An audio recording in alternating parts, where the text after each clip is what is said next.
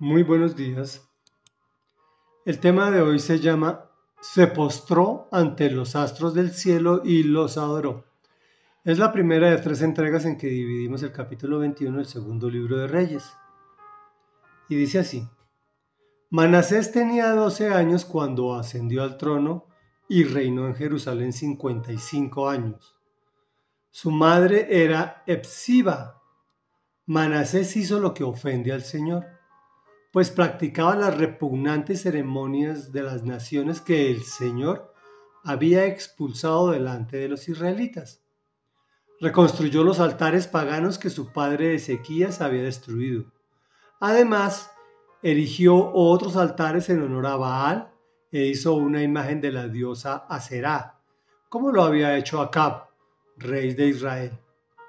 Se postró ante todos los astros del cielo y los adoró construyó altares en el templo del Señor, lugar del cual el Señor había dicho, Jerusalén será el lugar donde yo habite. En ambos atrios del templo del Señor construyó altares en honor de los astros del cielo. Sacrificó en el fuego a su propio hijo, practicó la magia y la hechicería, y consultó a nigromantes y a espiritistas. Hizo continuamente lo que ofende al Señor, provocando así su ira. Reflexión. En este espacio de nuestra historia vemos como un hombre que actúa tan mal es premiado con un prolongado reinado y larga vida. Pero Carlos, me preguntarás, entonces, ¿para qué yo me esfuerzo en actuar correctamente si de pronto no se necesita para vivir bueno y largo. Si bien es cierto que debemos actuar correctamente para agradar a Dios, también es cierto la ley de la inercia. Ezequías, padre de este primor, había actuado correctamente ante Dios y esto generó bendición para su hijo. Y aun cuando éste se comportó mal aquí en la tierra, tuvo que dar cuenta al Señor lo que le costó más, pues pagó en la eternidad.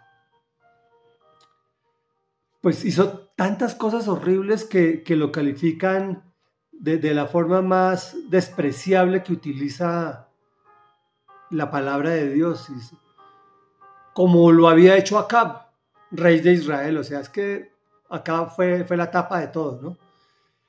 Entonces, mira lo que hizo.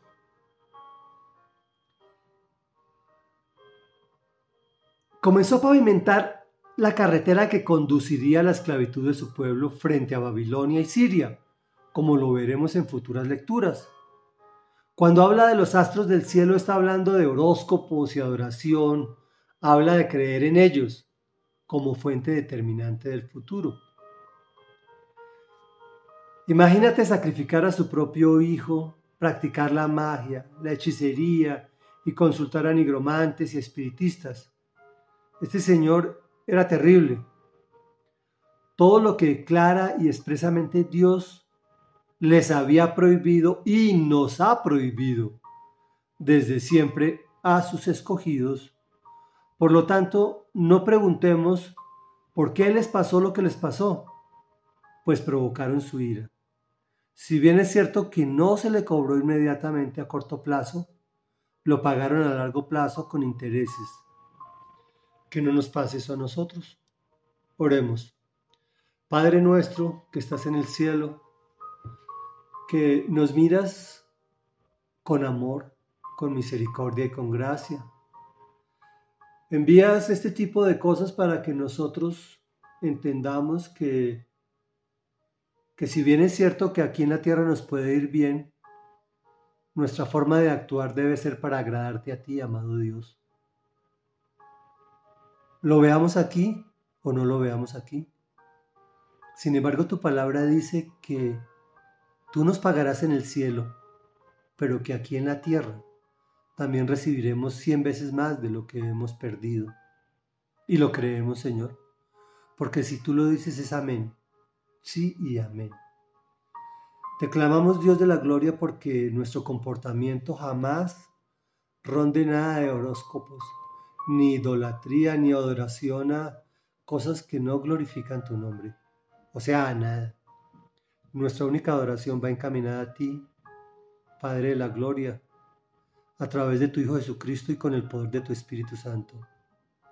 Y te hemos orado en el nombre de Jesús, esperando que tú escuches esta oración y nos bendigas con tu amor, con tu gracia, con tu bondad. Amén y amén.